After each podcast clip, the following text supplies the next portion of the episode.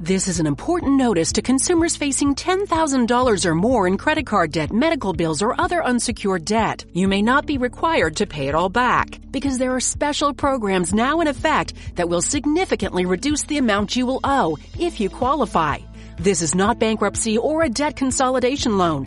These programs, which the credit card companies like to keep secret, exist to aid American consumers struggling with overwhelming credit card debt by offering tremendous savings and real debt relief. Accredited Debt Relief has established a special hotline for you to call and learn what savings you qualify for. They've helped qualify consumers with over a billion dollars in debt and are A plus rated with the Better Business Bureau. So don't wait. Get the relief you need during these hard economic times. For this free information, call the Accredited Debt Relief Hotline now. Call 800-885-6677 or visit adrquote.com. That's adrquote.com.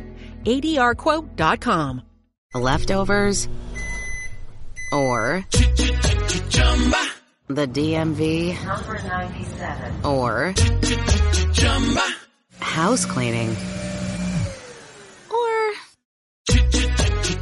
Chumba Casino always brings the fun. Play over a hundred different games online for free from anywhere. You could redeem some serious prizes. ChumbaCasino.com. Live the Chumba life. No purchase necessary. Void where prohibited by law. T plus terms and conditions apply. See website for details.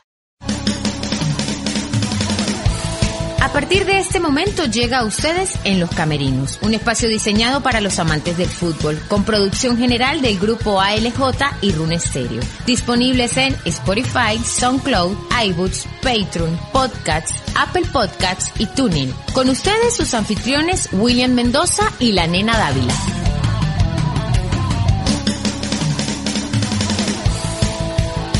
Este programa llega a todos ustedes a nombre de De Todo Un Poco y Un Poco de Nada Podcast.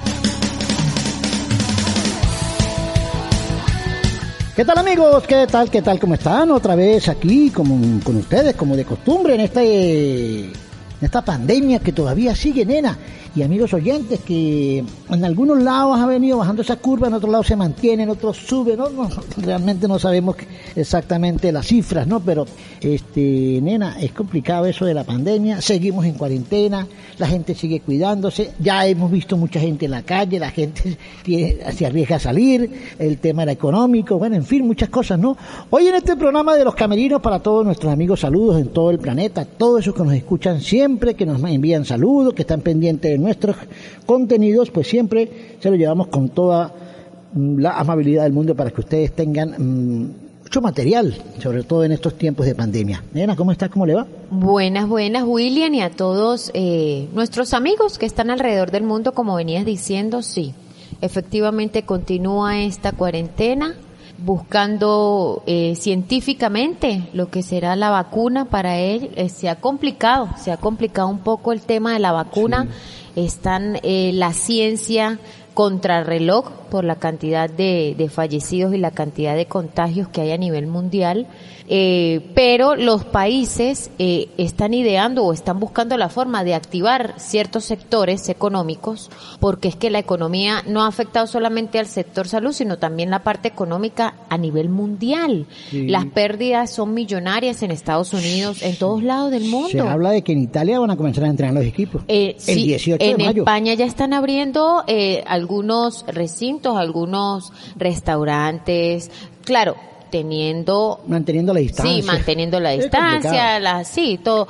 Eh, Colombia habló de activar el sector agroindustrial. Aquí en Venezuela se dice que ya puede salir un adulto, un niño también, con un representante. Eh, hay que, es, yo no sé, como lo dijo quizás el presidente del Deportivo Táchira, el virus que llegó y se ha quedado, llegó para quedarse. Hay que buscar es cómo nosotros mismos podemos hacerle frente a esto y aprender mientras no se consiga la vacuna a convivir con esto y a prevenir. No, no, y estamos en riesgo todos, todos, negros, blancos, pobres, ricos, religiones, todo Sí, el mundo. aquí no hay distinción que porque usted es Aquí político con tal, que porque Claro. usted es blanco o negro, no. Aquí, aquí todos. todo el mundo tiene que tener el cuidado porque si no se contagia y hasta ahí llega. Y al principio decían, ¿recuerdas William que, que solamente eran los adultos? No, afecta a niños. Al principio decían que era solamente para gente después de 60, 70 60, tercera edad. que se han muerto niños, se han Claro, muerto muchachos jóvenes, claro, se no murió un tiene- futbolista en estos días. Sí, O eso sea, un no tipo que tiene- está bien preparado, o sea, eso no tiene disti-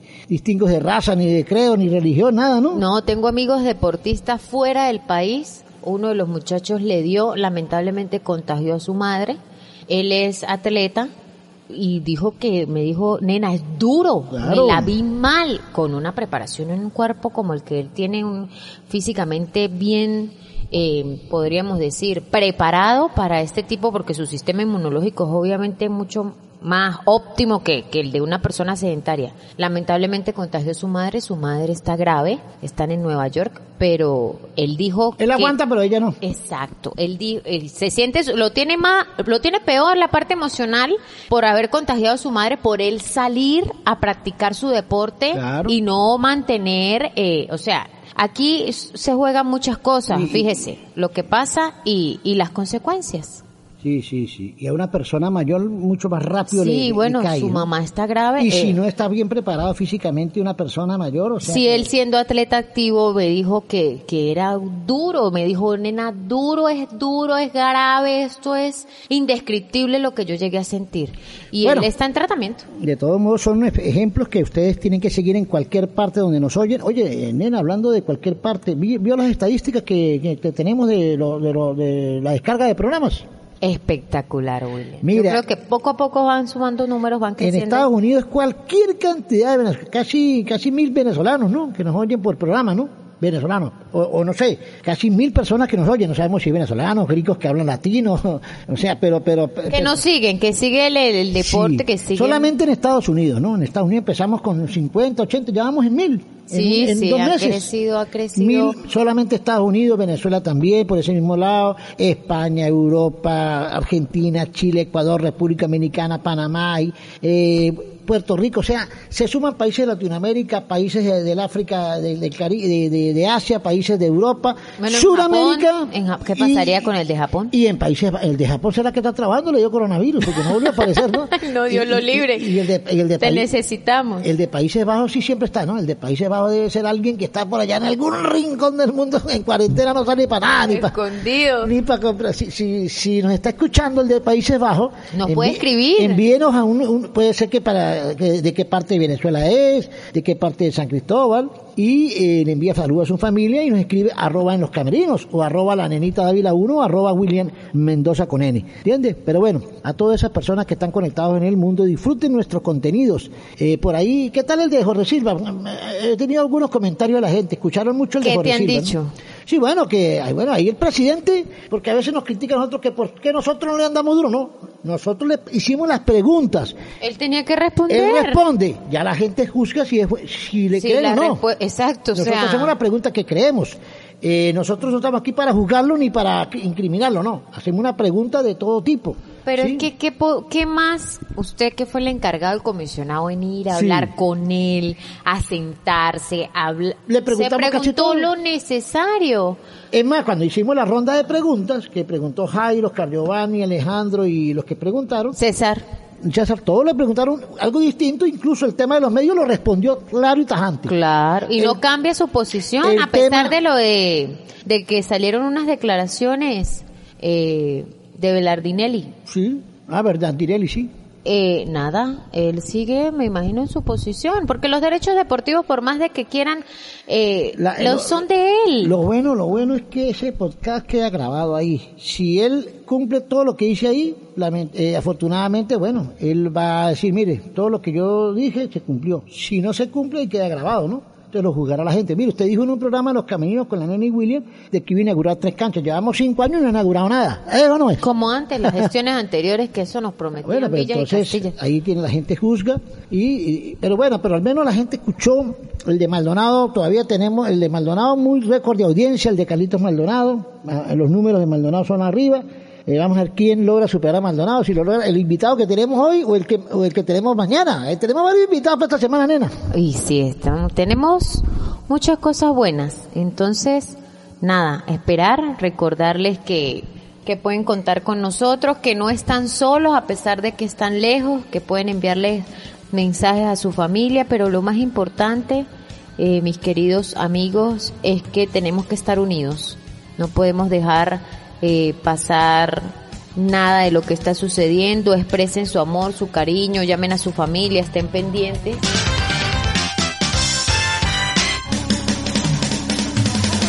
Ya venimos con el, con el invitado de hoy para que ustedes eh, puedan deleitarse de alguien que forma parte también de la historia del Deportivo Táchira y del fútbol nacional. En breve lo vamos a tener y vamos a sacarle todo para que ustedes puedan tener todo el contenido aquí en Los Camerinos. De todo un poco y un poco de nada podcast. Antonini Camacho nos reseña desde San Cristóbal la actualidad del venezolano de a pie, el reinventar de nuestra gente y nos comenta las noticias o acontecimientos más importantes tanto nacional como internacional. Encuéntranos en Spotify e iBoots. Producción general del grupo ALJ y Rune Stereo.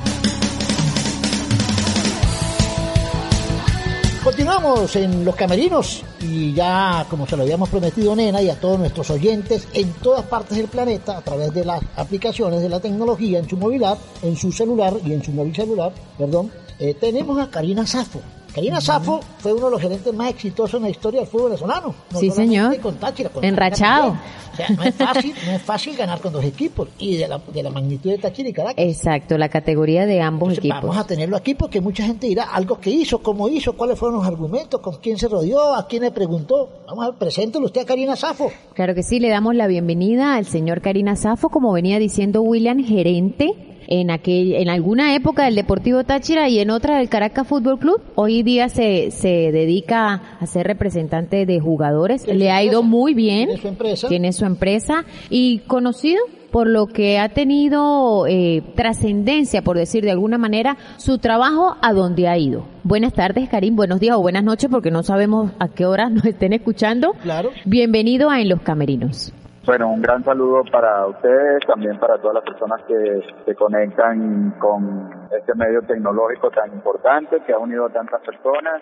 Karim, ¿por qué se dedica a la gerencia y no al fútbol como jugador técnico? ¿Por qué se decide por la gerencia deportiva, la gerencia general?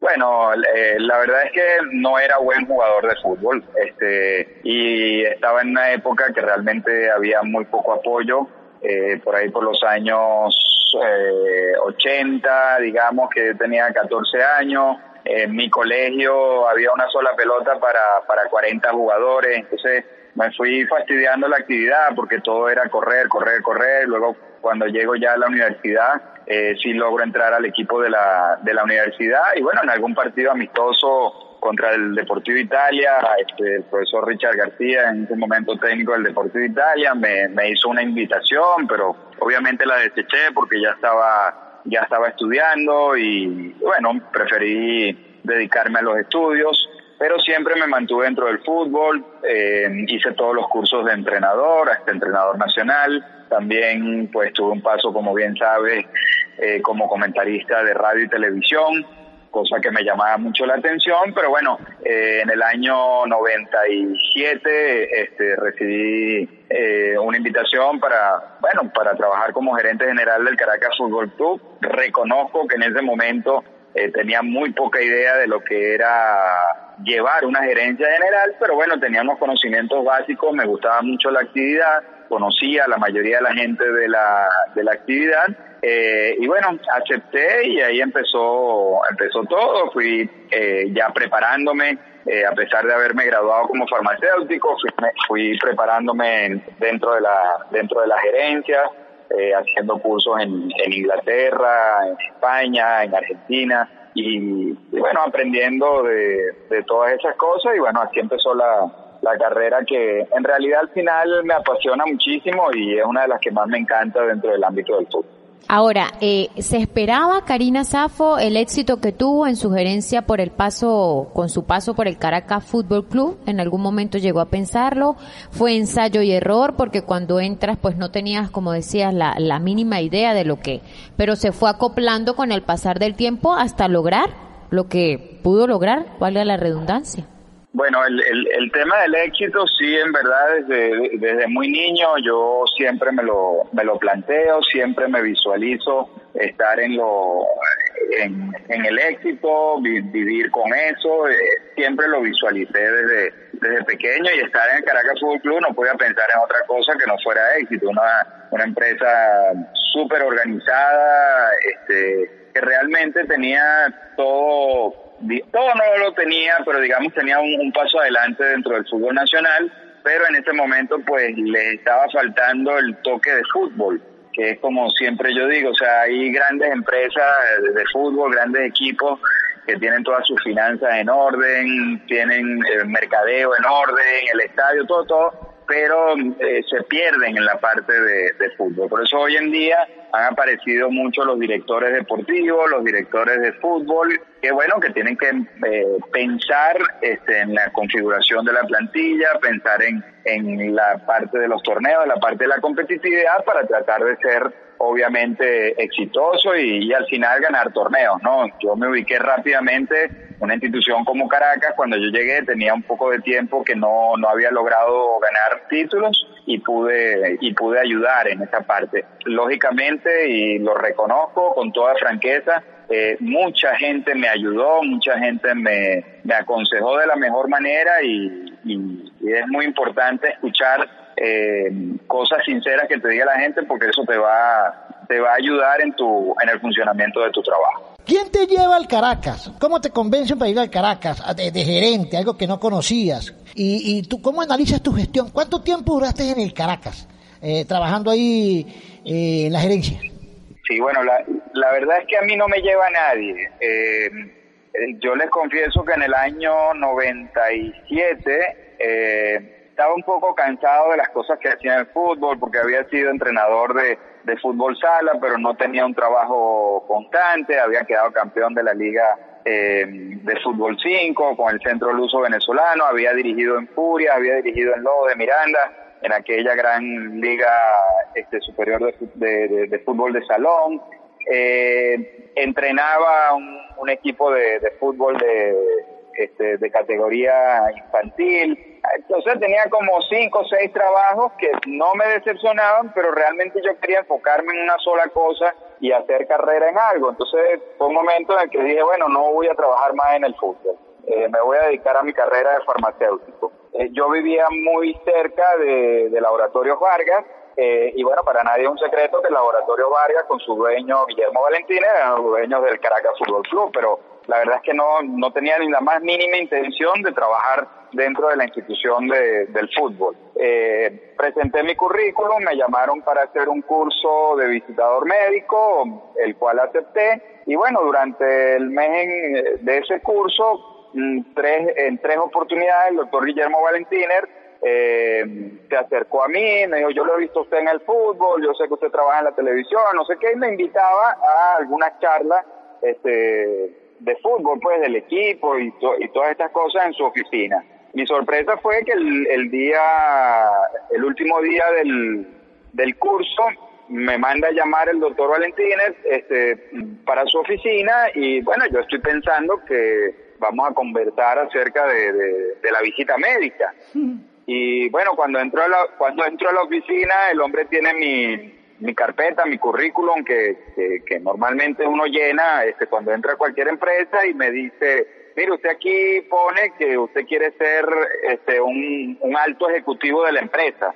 Y yo le digo, bueno, sí, eh, esa es mi aspiración, porque dueño no puedo serlo, el dueño es usted, yo no le puedo quitar el laboratorio. Entonces el hombre se, se echa a reír y me dice, bueno, ya lo es. Y entonces, bueno, yo lo tomé como, como un chiste y, y el hombre este, lo tomó a mal, porque yo me reí y él me dice, bueno, ¿qué le pasa? ¿Usted cree que yo no soy serio? Le digo, no, no, no, no, no me estoy riendo de eso, pero si no tengo, si ni siquiera he aprobado el curso, ¿cómo voy a ser un alto ejecutivo de la, de la empresa?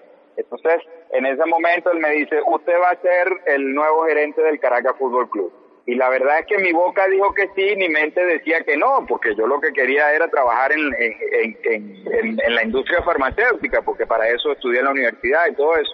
Inmediatamente me dijo, bueno, nos vemos el día lunes a las 6 de la mañana para presentarle a todo el mundo. Y yo me fui a la oficina y no estaba entendiendo absolutamente nada. Hasta que, bueno, empecé a interiorizar, sí, sí, empecé a interiorizar qué es esto. Llamé a la primera persona que llamé, fue al profesor Manuel Plasencia, Eh, le dije, profesor, me acaba de pasar esto, me dijo, sí, yo lo sé, este, eh, el doctor me preguntó por usted, yo le di las referencias que tengo que dar, las buenas y las malas, este, espero que el doctor eh, Guillermo Valentiner había tomado eh, su propia decisión. Y bueno, ahí me, me embarqué, lo primero que hice fue eh, hacer un diagnóstico de qué era lo que estaba pasando en el equipo, qué teníamos, qué no teníamos, cómo entrenábamos, dónde entrenábamos.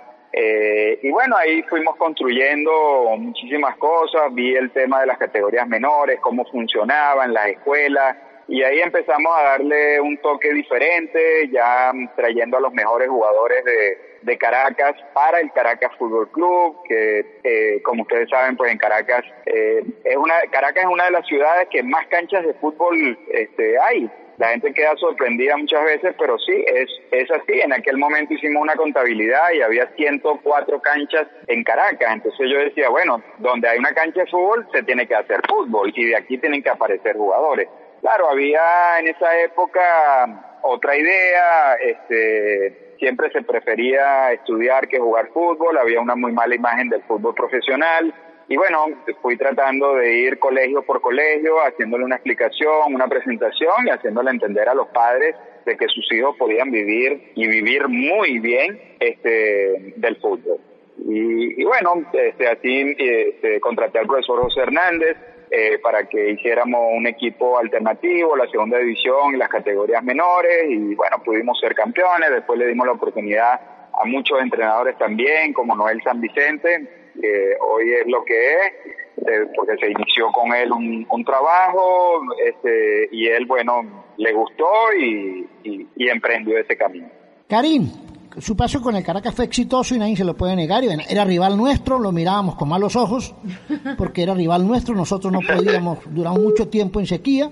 Pero nunca me trataron mal, pero, pero nunca me trataron mal. Siempre, yo tuve muchísimos amigos, hice muchos amigos en San Cristóbal, incluso antes de, yo imaginarme de ir al Deportivo Táchira. Como todos ustedes saben, pues una gran amistad con, con Beniamino Feoli, este, con Ramón Tony, con eh, César Semidey, con contigo, William, y, bueno, la verdad es que es un gusto después cuando, cuando me toca esa oportunidad de estar en el Deportivo Táchira, bueno, este, ya, ya también, este, aunque éramos del mismo equipo, muchos este, empezaron ya a atacar de esta manera como que si uno fuera el enemigo, ¿no?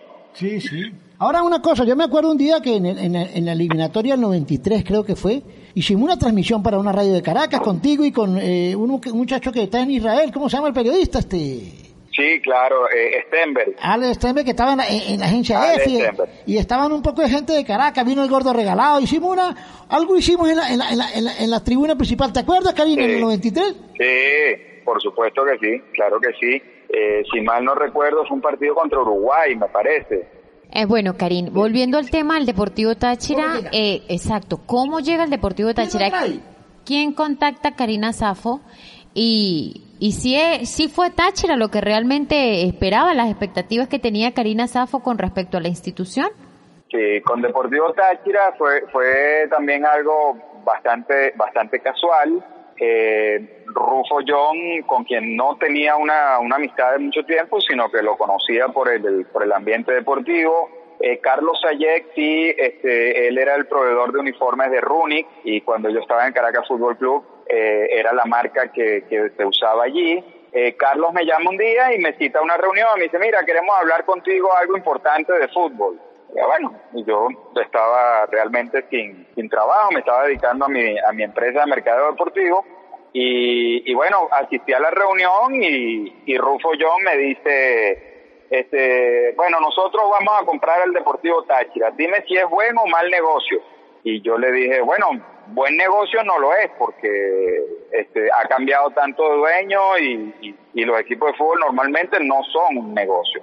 Y me dice, bueno, entonces, ¿por qué tanta gente tiene equipos de fútbol? Y digo, bueno, ah, entonces es una pregunta interesante. El fútbol es una plataforma que te permite relacionarte con gente importante, con la cual probablemente en el futuro puedas hacer este, distintos negocios. Eh, y bueno, que también la satisfacción que te da el fútbol no te lo da ningún otro deporte. El hecho de estar en copas internacionales, el hecho de compartir con gente importante de la actividad, eso no te lo da ninguna otra ninguna otra disciplina. Me dijo, bueno, este, nosotros lo vamos a comprar con la única condición de que tú trabajes con nosotros. Y yo, bueno, me vi sorprendido otra vez. Este, yo quería, eh, estaba con mi empresa, estábamos haciendo el juego de las estrellas de fútbol, la liga de fútbol sala, bueno, un montón de cosas. Pero es que esa, este, esa cosa eh, que a uno le gusta, pues uno no puede decirle que no y le dije, bueno, está bien, con la única condición de que yo no puedo vivir en San Cristóbal. Yo estaba recién casado y no, no, no podía mudarme a San Cristóbal. Eh, Rufo, como era siempre, me dijo, y él me dijo, bueno, usted puede vivir en la luna si le da la gana, pero usted va a ser este, la persona que está al frente del equipo. No, no me dio ni cargo, ni gerente, ni nada. Yo le pedí que él anunciara que fuera asesor del Deportivo Táchira y bueno, me dijo al siguiente día tenemos rueda de prensa en San Cristóbal, nos fuimos para allá, me presentó como, como gerente general, no le importó nada de lo que yo le dije eh, y bueno, comenzamos a trabajar desde cero prácticamente porque realmente el equipo se le vendió a Rufo John con una carretilla y, unos cuantos uniformes y, creo que había menos de 10 balones no teníamos absolutamente más nada. Yo siempre le preguntaba a Rufo qué había comprado, me decía el Deportivo Táchira, compré el Deportivo Táchira, pero qué parte no entiende. Le digo, bueno, pero ¿cuántos campos compraste? ¿Cuántos balones? ¿Cuántos, cuántos jugadores? ¿Cuántos contratos? O sea, nada, solamente había comprado el nombre, el logo y, y de ahí empezamos a, digamos, a, a, crecer en todos los aspectos. Iniciamos trabajando en la Villa Bolivariana por gestión de de Juana, la presidenta, conocer a las personas que trabajaban, su mentalidad. De inmediato sí pedí que se contratara a Mino Feoli como mi mano derecha, como mi gerente deportivo. Y bueno, ahí fuimos en el primer año trabajando muy fuerte, conociendo los medios de comunicación, sintiendo la presión del público. Y bueno, un primer año que la verdad es que lo recuerdo con, con el mejor cariño, uno de los mejores años de mi vida, la temporada 2007-2008 porque en el apertura llegamos de tercero, en el clausura quedamos campeones, quedamos campeones de la final, llenamos el estadio por 11 partidos consecutivos, vendimos a Luis Manuel Tejas, que me acuerdo que fui inmensamente criticado por haberlo contratado para el equipo, me acuerdo el señor Manolo Dávila decía que quién era yo eh, este, como gerente para contratar un jugador que no lo haya aprobado el técnico, que no teníamos ni técnico. Y, yo le decía, bueno, pero ¿acaso yo voy a perder una buena oportunidad por tener o no tener un técnico? Después el técnico que venga, si le gusta, que lo ponga, y si no le gusta, que no lo ponga. Tampoco es que costó una, una fortuna, costó eh, muy poquito para lo que se vendió posteriormente. Pero sí, una excelente oportunidad y de verdad una experiencia maravillosa. Karim, eh, ¿qué diferencia ese Caracas y ese Táchira al Caracas que llegaste por primera vez y al Táchira? Eh, eh, ¿Cuál te sorprendió más en esas dos primeras veces, en esa primera llegada que tuviste con ambos equipos? Bueno, sin duda me, sorprende Táchira porque si bien yo conocía muchas cosas de, Pueblo Nuevo, por haber jugado eh, ahí este, partidos importantes con Caracas, por haber este, ido con la selección nacional, eh, y después como federativo también, de estar en partidos eh, importantísimos, aquellos clásicos también Táchira Marítimo, todo eso, pero ya llegar y, y, ver que eres el, la persona que va a liderar eh, la empresa este, en la parte deportiva, de verdad que fue una sorpresa muy grande. No paraba yo las 24 horas del día de esos dos primeros meses que estuve fijo en San Cristóbal de sorprenderme a cada instante de cosas, ¿no? O sea, eran cosas y cosas y cosas y de aprender, ¿no? Que el, fanático escuchaba muchísimo la radio, escuchaba a, sus locutores favoritos, entonces te lo hacían saber, entonces pareciera que este, se creaban problemas de donde no los había,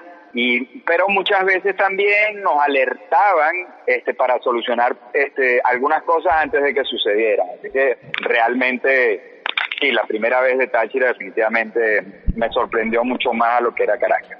¿Cuál es la clave o lo que considera Karina Safo como clave para haber eh, logrado en lo personal el éxito en estas dos gerencias?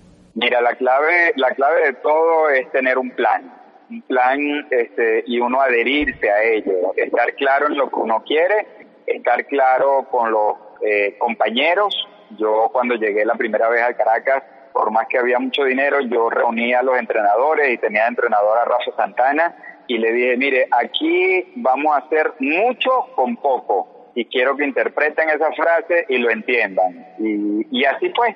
Eh, nosotros bajamos los costos, bajamos gastos, eh, cosas que eran innecesarias, aplicamos otras cosas eh, modernas, pero yo creo que la clave es que uno tiene que tener un plan, ser inteligente, ser flexible y reunirse con personas capacitadas en cada uno de los cargos y de los puestos para que esas personas al final te ayuden este, en el crecimiento y en el éxito de la institución.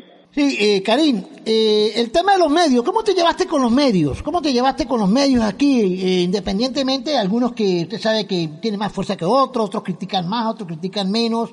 Eh, la, radio te, causó, te causó problemas, influye mucho en la parte negativa, en la parte positiva del equipo. Sí, William, fíjate, los medios de comunicación este, influyeron muchísimo en, en muchas cosas dentro dentro del equipo, en muchas oportunidades lo hicieron negativamente y no puedo decir que son todos, eh, pero algunos pues malintencionados este, empezaron a generar ciertas cosas entre jugadores directivas, eh, entre la propia directiva, quisieron ponernos a pelear a Juana Suárez y a mí, que, que realmente nosotros trabajamos muy unidos y hasta el sol de hoy tenemos una amistad increíble. Yo le tengo una admiración muy grande a Juana por por el temple que tenía, por afrontar las cosas, por la manera de resolverlas, porque tuvimos muchos inconvenientes en aquellos 11 llenos.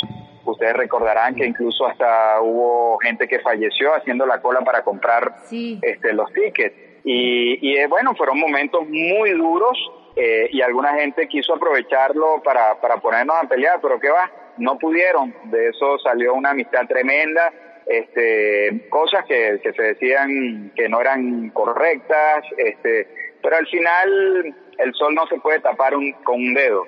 Por más que usted le diga a la gente que el equipo es malo y la gente está viendo otra cosa, la gente va a ir al estadio. Y nosotros llenamos 11 partidos consecutivos, este, Pueblo Nuevo, hay que verle la cara, ¿no? Medio millón de personas pasaron por las taquillas en ese, en esa clausura del año 2008 y terminamos quedando campeones. O sea, que eso, por más que usted quiera decir que se hizo todo mal, mm, nadie le va a creer, ¿no? Entonces, bueno, ahí se perdía credibilidad y nosotros la ganábamos este, porque la gente veía lo que se está haciendo y hasta el sol de hoy recibo comentarios, indudablemente como toda gestión tuvimos nuestros nuestros errores, pero creo que fueron más aciertos que, que errores y en un lapso de siete años que estuvimos al frente de la, de la institución, logramos tres estrellas, cosa que no es menor. ¿no?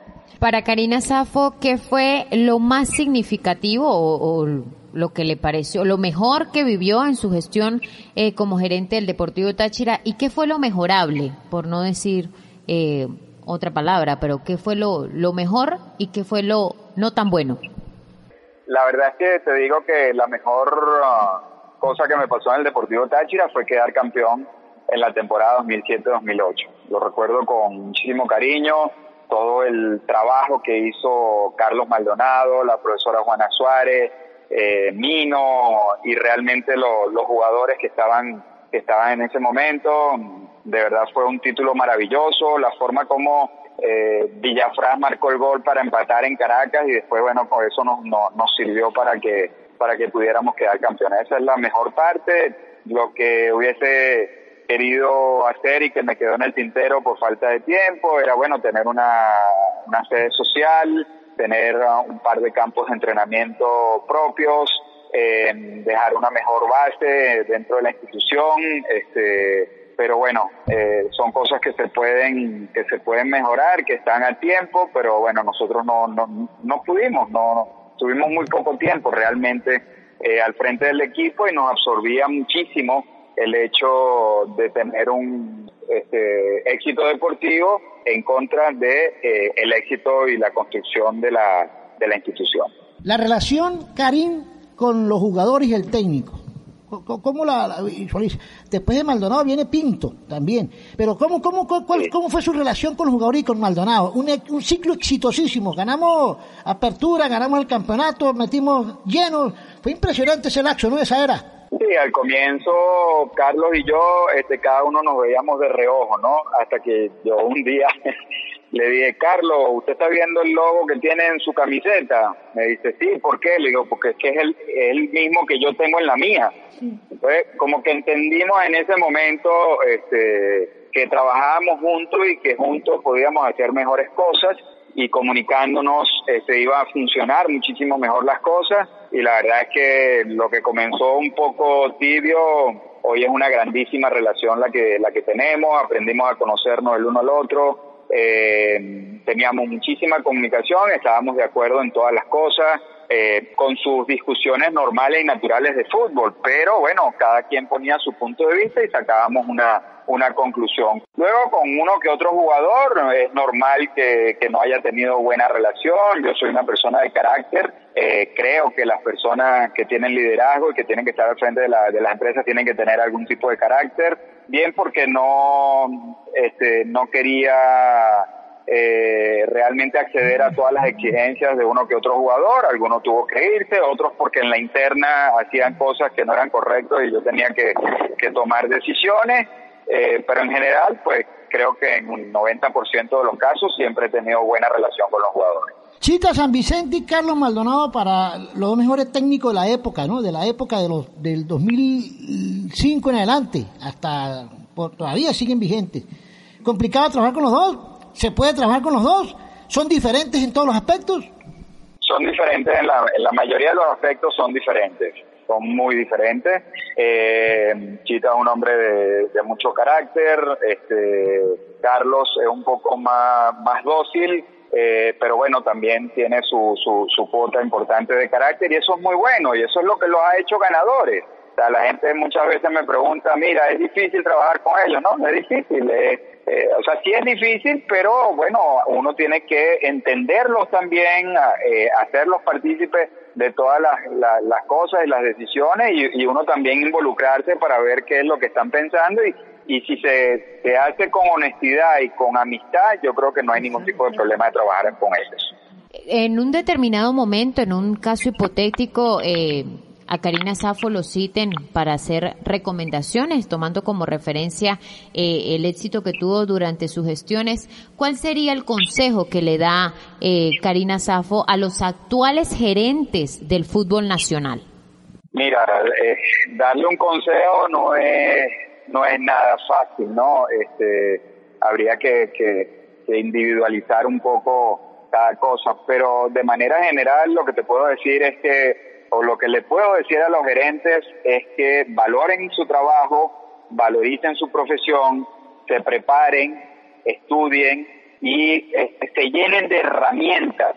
Lo que necesita un gerente es llenarse de herramientas. Para empezar, para empezar, deberían todos hablar dos idiomas, todos es lo primero que debería hacer un, un, gerente, hablar dos idiomas, porque el fútbol está muy globalizado, el fútbol está eh, creciendo hacia todos los ambientes y es muy importante este, que, que esa persona sepa hablar otro idioma, por lo menos el, el inglés. Y después todas las herramientas tecnológicas que hay, eh, dedicarle una buena parte del día a conocer qué es lo que se hace en otras partes del mundo. En pocas palabras, estudiar y prepararse y, y, y hablar mucho.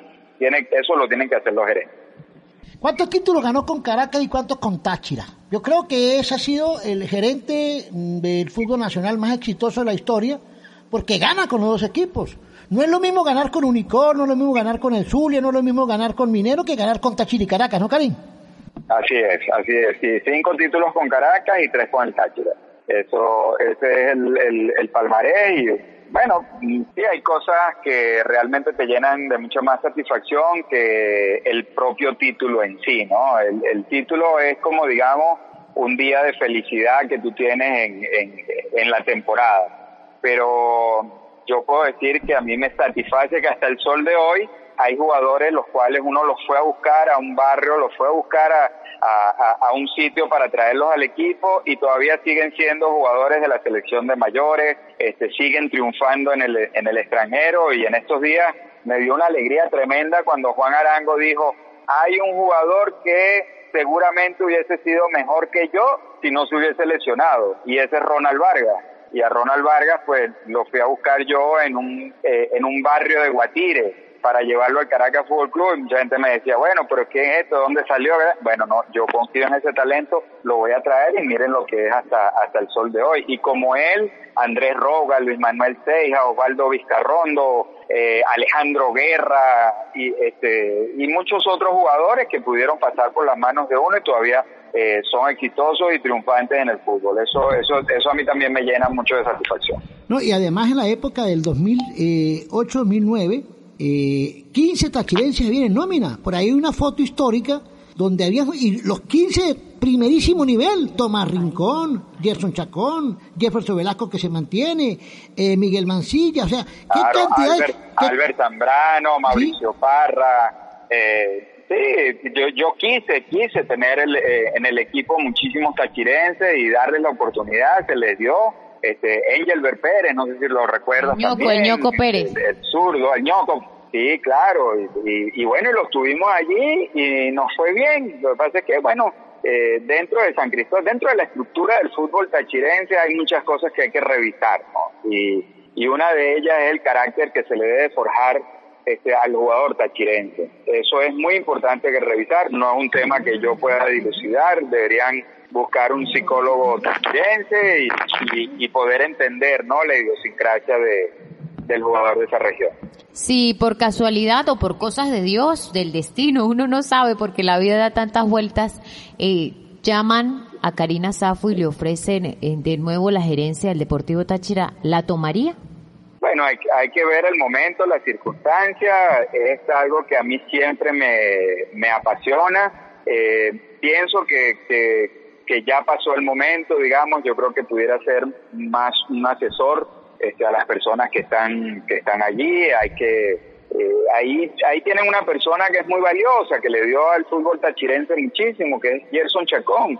Yo creo que a Gerson hay que rodearlo bien hay que ayudarlo darle herramientas esperarlo este que, que pueda crecer que pueda ir a hacer cursos internacionales que pueda aprender pero Gerson si le gusta eso que está haciendo y, y quiere hacerlo yo creo que es una persona eh, que realmente le puede dar muchísimo al fútbol tachirense. Porque ¿quién le puede decir algo a Gerson Chacón en Táchira? No, nadie. Podrán decirle todo por detrás, podrán en los micrófonos criticar, lo que sea, pero cuando usted lo tiene frente a frente, ¿qué le va a decir? Una persona que jugó con el equipo, selección nacional, hizo goles goles importantes. No, la cuarta estatua de, de, la cuarta estatua tiene que ser la de Gerson Chacón. Y Yo no que, tengo la más mínima duda, no, sé ustedes. No, no, y fíjese que, que, que eh, criticaron a Karina Safo porque era de Caracas, criticaron a, al de Mérida, Juan Carlos Lobo y a Rubén Morán, que tenía que dirigir un equipo un tachirense, entonces ponen a Chacón, que es de tachirense, histórico, y todos los días lo revientan, entonces no les gusta nada. Entonces, ¿a quién vamos a poner? No les gustan los caraqueños, no les gustan los merideños, no les gustan los orientales, no les gustan los tachirenses. Entonces, ¿a quién ponemos de gerente? Es increíble lo que pasa, ¿no? Al que critica, a ver sí, si sabe. Sí, sí, la verdad es que eh, es muy complicado porque en el ámbito tachirense pues la crítica es generalizada, es contra todo, es muchas veces sin fundamento y no se le da el tiempo a las personas para que puedan trabajar. O sea, yo, yo creo que yo siempre he sido una persona muy crítica en mi vida, pues pienso que uno tiene que orientar la crítica hacia la parte, digamos, eh, constructiva o de opinión sana y no para destruir este, a una persona. Yo creo que hay que darle todo el apoyo a Gerson, hay que esperarlo, hay que hay que este, entender muchas cosas que, que, que, él va haciendo, porque él también se va a ir haciendo como gerente en la medida que pase el tiempo, se equivoque y pueda corregir. Todos los que pasamos por la gerencia, todos nos equivocamos y aprendemos y entendemos y solucionamos, pero hay que tener un tiempo prudencial y, realmente hay que saber este, aguantar un poco la, las decisiones y preguntar muchas veces por qué se tomaron esas decisiones. Eso sí es válido, me parece a mí. ¿Cuáles fueron los verdaderos motivos por los que sale Karina Safo de la gerencia del Deportivo Táchira? No, yo la verdad es que no salí, yo me mantuve hasta el último día que los dueños del equipo vendieron el equipo. Yo eh, no, no, nunca dejé la, nunca dejé la gerencia, quizás dejé de tomar algunas este, decisiones eh, en la última parte, eh, cuando Daniel Farías pues ya este, eh, campeón eh, con el equipo, pero nada, era un, era un proceso ya de, de, retiro porque ya venía la, la venta y, y hasta ahí quedó, ¿no? Hubo la venta y yo no, no seguí evidentemente porque hubo cambio de dueño y ni yo, o sea, yo no estaba en los planes de los nuevos dueños, tampoco yo estaba, o sea, tampoco yo tenía como plan seguir con los nuevos dueños. Ahora eh, están en, en otro ramo, siempre ligado al fútbol, la parte empresarial. ¿Cómo es ese manejo? ¿Cómo es ese manejo empresarial de jugadores? ¿Es un mundo distinto? ¿Es otro mundo? Es otro mundo totalmente diferente. Este, aunque yo siempre había estado en la mesa de la parte de la gerencia y me tocaba negociar con este, los agentes de jugadores que estaban del otro lado, pero la verdad es que es otro mundo totalmente diferente. es un mundo apasionante, este, pero a la vez muy desgastante, de mucha espera y bueno, uno tiene que aprender otras cosas. Eh, la gente es, la verdad es que en el mundo la gente no tiene una buena imagen, digamos, de lo que es un agente de jugadores, porque piensa que se está aprovechando y todo eso, pero realmente todos los clubes buscan agentes para que sirvan de vendedores. Realmente la función de agente es de ser vendedor y el vendedor es el que está en la calle y es el que está promocionando a su futbolista. Entonces usted no puede ver a todos los agentes como malos. Hay agentes malos, como hay futbolistas malos, locutores malos, este, y panaderías malas, por decirlo de alguna manera. Pero, pero esto es un trabajo eh, absolutamente importante por la cantidad de asesoría y por la cantidad de herramientas que la gente le brinda al jugador. Muchas veces los clubes no saben cuántas cosas cuántas noches uno queda hablando con el jugador, con la familia del jugador, haciéndole entender un montón de cosas, este, eh, eh, ayudándolo para el futuro de su carrera, porque la gente cree que trabajar es solamente cargar un saco de piedra, más nada. O sea, aquella gente que te, que te da la posibilidad de darte un buen consejo, de darte una, una buena herramienta, de explicarte cómo son las cosas, eso es un tiempo y, y eso es valioso y eso es lo que casi siempre hace un, hace un, agente de jugadores. Ahora, con respecto al juego de las estrellas, ¿volveremos a verlo? ¿Volveremos a disfrutar de este tipo de espectáculos? El Juego de las Estrellas eh, fue un evento, la verdad es que muy significativo para mí, de mucha satisfacción, porque realmente, eh, bueno, pudimos este, hacer reencuentros, pudimos tener a los mejores jugadores del campeonato local y ojalá podamos tener de vuelta eh, ese evento. Hace unos días estuve conversando con el presidente de la Asociación de Futbolistas, me puse a la orden, le di la idea. Eh, ellos también quieren hacer algo. Ojalá que por lo menos para la temporada 2021 podamos tener ese evento. Recuerdo que uno de los últimos que hicimos, este, nosotros siempre jugamos un partido preliminar y ese día jugamos los, eh, bueno, jugaron los veteranos del Deportivo Táchira contra Zamora. En estos días me puse a regalarle fotos a la gente y bueno, quedaron muy emocionados volver a tener en la cancha juntos a, a Didier, eh, César Semidey, William Méndez, Carlos Maldonado, Daniel Frankovic. La verdad es que fue una fue un día súper emocionante y, muy bonito, muy bonito. Ojalá que, que volvamos a tener esos eventos. ¿Mantiene contacto Karim con los equipos, con Caracas, con Táchira? ¿Se mantiene en contacto por el tema de los jugadores ahora? ¿Cuántos jugadores tienen Caracas? ¿Tienen jugadores en Táchira? Sí, con la, por fortuna tengo la mejor relación con todos los clubes, eh, mucha transparencia, mucha honestidad y sí, a diario estamos en conversaciones con, con todos los equipos de, del fútbol profesional. Bueno, Karim, de verdad que ha sido eh, algo interesante la conversación, ¿no? Porque la gente habla, bueno, eh, sabe lo de William Méndez, lo de Gaby Miranda, lo de Nicola, pero los gerentes muy poco, muy poco le dan, ¿no? Y es una parte muy importante en la estructura de un equipo, ser gerente general, ser gerente deportivo de un equipo, ¿no, Karim? Sí, sí, sí, por supuesto que es la piedra angular y es donde más eh, debe enfocarse la directiva, tiene que descargar las decisiones en una persona que tenga los conocimientos idóneos este y de verdad que, es una es un puesto esencial dentro de cualquier organización. Mientras usted tenga más capacitado un gerente, mejores eh, resultados va a tener, no solo en lo deportivo, sino también en otros aspectos como financiero, de imagen, de mercadeo y muchas otras cosas. Muchísimas gracias de verdad por atendernos, por darnos un poquito de, de su experiencia de, de brindarnos eh, esos conocimientos, porque como decía William, mucha gente deja de lado eh, lo que es eh, la columna vertebral, por decirlo de alguna manera, eh, de la institución y qué mejor que desde la gerencia. Eh, muchísimas gracias, eh, reconociendo por supuesto el excelente trabajo que realizó eh, mientras estuvo al frente del Deportivo Táchira y agradecido por la alegría que nos brindó también. No, gracias a ti, este, William, este, a todo tu, personal por la invitación. Muy contento, muy feliz de, haber pertenecido durante 10 años al, al Deportivo Táchira, haber servido de la, de la mejor manera y que realmente pues me dejó muchos momentos gratos y, y una felicidad siempre de, de haber sido parte de, de la historia del Deportivo Táchira. La verdad es que tengo los mejores recuerdos las cosas malas o negativas que hayan pasado, no, la verdad es que eso está borrado, no, no, no me interesa para nada, me quedo con las cosas buenas porque fueron muchísimo más. Muchísimas gracias a ustedes por esta entrevista y a la orden siempre para lo que necesiten.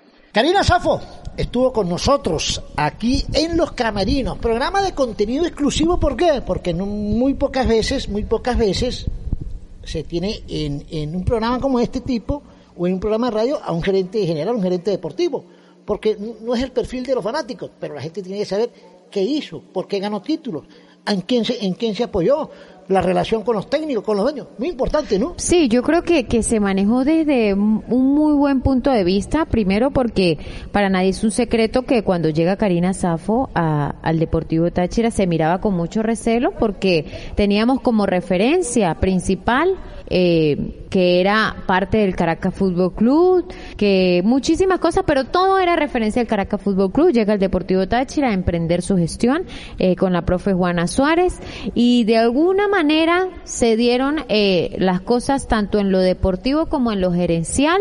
Fue una muy buena época del Deportivo Táchira, eh, contaba tanto con técnicos, jugadores, eh, él al, al, de cabeza en la gerencia y hicieron muy buen equipo y eso también hay que resaltarlo. Más allá de cualquier otra cosa, yo creo que son más importantes los logros que lo demás. Importante, ¿no?